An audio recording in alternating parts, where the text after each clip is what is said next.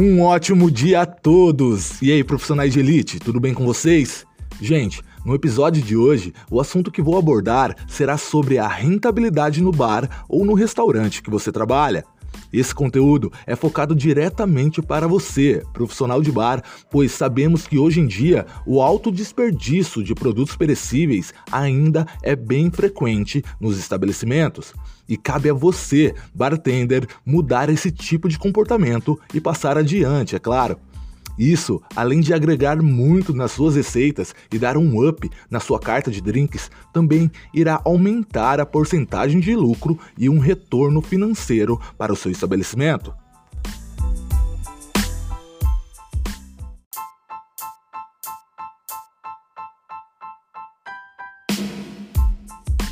Então, bora de conteúdo! O meu nome é César Jaguar e eu sou chefe de bar e consultor especializado em atendimento, e há nove anos eu atuo no ramo de coquetelaria. Sem mais delongas, roda a vinheta!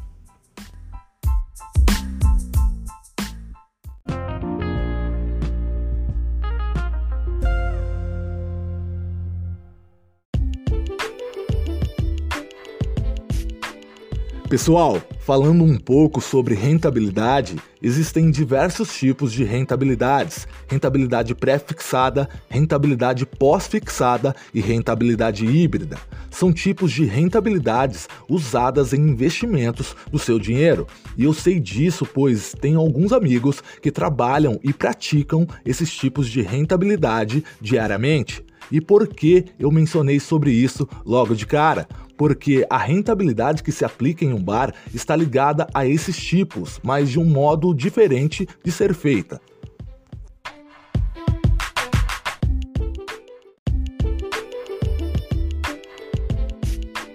Hoje em dia é comum vermos bares e restaurantes que têm um ótimo atendimento, profissionais qualificados em ambos os setores, uma estratégia de marketing bem legal, mas pecam na questão do desperdício. E isso, galera, é um problema global e temos que nos importar com isso também. Estou falando aqui de modo geral, e é claro que sabemos que o desperdício de alimentos tem um número muito maior do que em um bar, e isso pode parecer que não, mas causa um impacto muito grande na economia do seu estabelecimento. Sabendo disso, é hora de mudarmos este problema.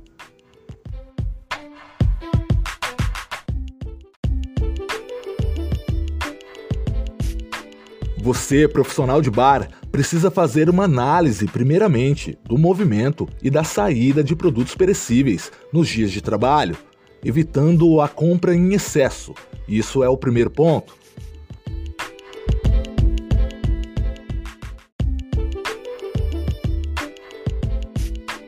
E o segundo ponto, analisando o movimento semanal da casa, em dias de pouca saída, você deve cortar as frutas, como limão, laranja, morango e kiwi, na hora. Isso evitará que elas precisem ser armazenadas para o próximo dia e a qualidade e o frescor se manterá para uma entrega excelente e de qualidade ao cliente.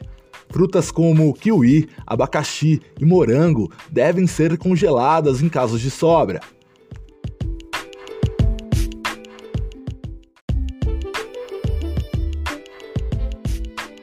As cítricas, como laranja e limão, eu aconselho que não as utilizem de um dia para o outro, mesmo elas estando armazenadas corretamente, beleza? E é importante também, pessoal, de sempre selecionar todas as frutas. E se elas estiverem em caixas de sacolão, por exemplo, retirem-as e as coloquem em caixas de plástico. E, se possível, deixem em uma câmara fria ou em um ambiente resfriado.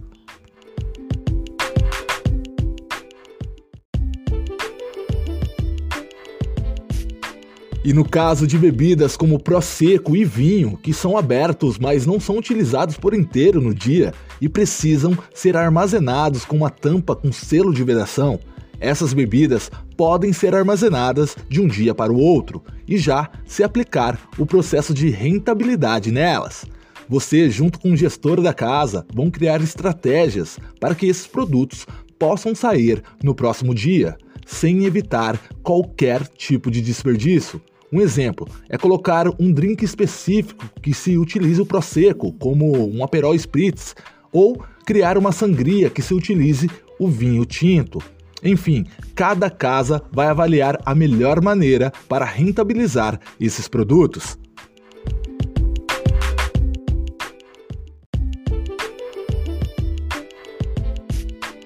E por último, eu sei, gente, que algumas casas têm um movimento bem alto aos finais de semana, e é normal a sobra de produtos no setor do bar. Então, qual que é a minha dica? E essa dica, muitos bartenders que são referências no Brasil praticam e apoiam feito também. Cascas de frutas, especiarias, as próprias frutas que sobram, né, podem ser utilizadas para o preparo de licores, xaropes e até usadas no processo de desidratação, ao invés de ser descartadas no lixo. Praticar essa rentabilidade no setor é o que diferencia um profissional comum de um profissional de elite. Pratiquem isso no seu trabalho e faça a diferença e ajude a sua empresa a crescer. Como consequência desse ato, o seu reconhecimento como profissional vai se expandir e o retorno será inevitável.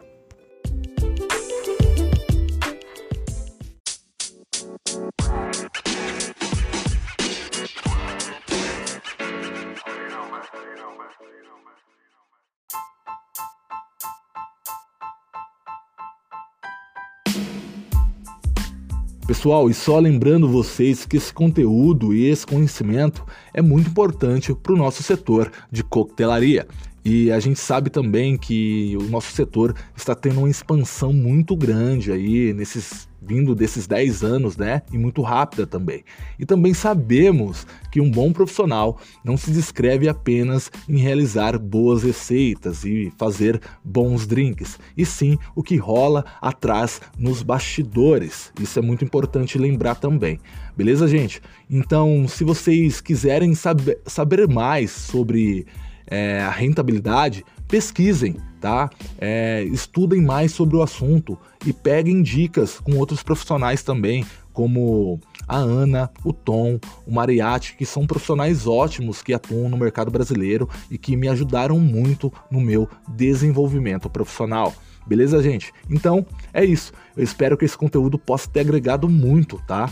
É, no seu profissional e que vocês pratiquem isso imediatamente e que vocês tenham uma semana abençoada, tá? Passem com suas famílias, mantenham o distanciamento social e pratiquem. Beleza, gente? A gente se vê na próxima terça-feira com muito mais conteúdo de valor aí e muito mais sucesso, tá? O feedback de vocês é muito importante para mim e continuem assim. Beleza, gente? Tamo junto. Um grande abraço e tchau, tchau.